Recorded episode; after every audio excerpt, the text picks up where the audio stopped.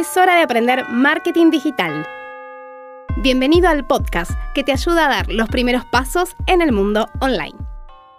Hola, mi nombre es Nadia Vierna y te doy la bienvenida a Aprender Marketing Digital.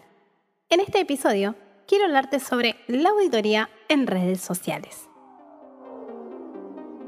¿Hiciste alguna vez una auditoría de tus redes? ¿Auditaste en algún momento las redes de tus competidores? ¿Sabes para qué sirve hacer una auditoría? Si respondiste no, al menos a una de estas preguntas, quédate escuchando y entérate cómo esta herramienta te va a ayudar a generar el contenido que tu audiencia espera.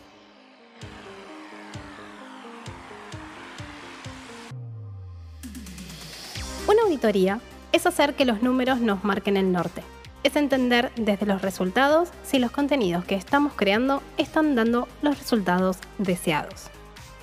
Como ya dije en otros episodios, los likes son solo una métrica vanidosa y las cuentas no se pagan con likes. Así que tenemos que ir más allá de ese número para ver estratégicamente si estamos haciendo las cosas bien.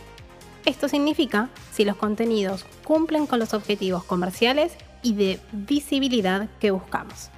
Existen muchas metodologías, pero hoy quiero compartirte la mía, porque tal vez te funcione. Lo que hago cuando comienzo a trabajar con un nuevo cliente es hacer una auditoría interna de sus redes sociales. Así logro entender el tipo de contenidos que venía creando, la frecuencia de publicación, los formatos y las plataformas en que la marca estaba publicando. ¿Cómo saber si los resultados son buenos?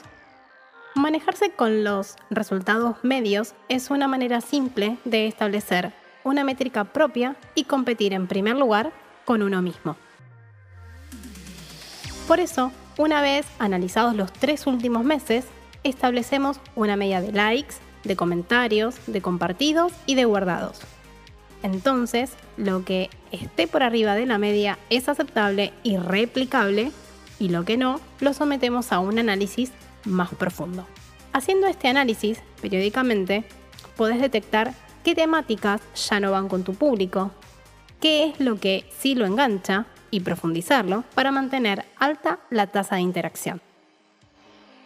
Además, con la misma metodología, también podés analizar las publicaciones de tus competidores, aunque preliminarmente, porque hay mucha información que no es pública, pero con lo que sí es público, podés relevar y hacer más que un montón.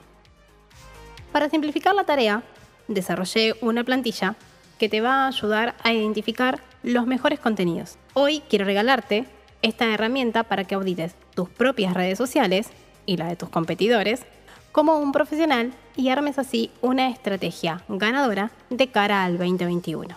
Para conseguirla solo tenés que ingresar a www.nadiadierna barra recursos Allí buscas la opción Auditoría en redes, descárgala y empezá a auditar.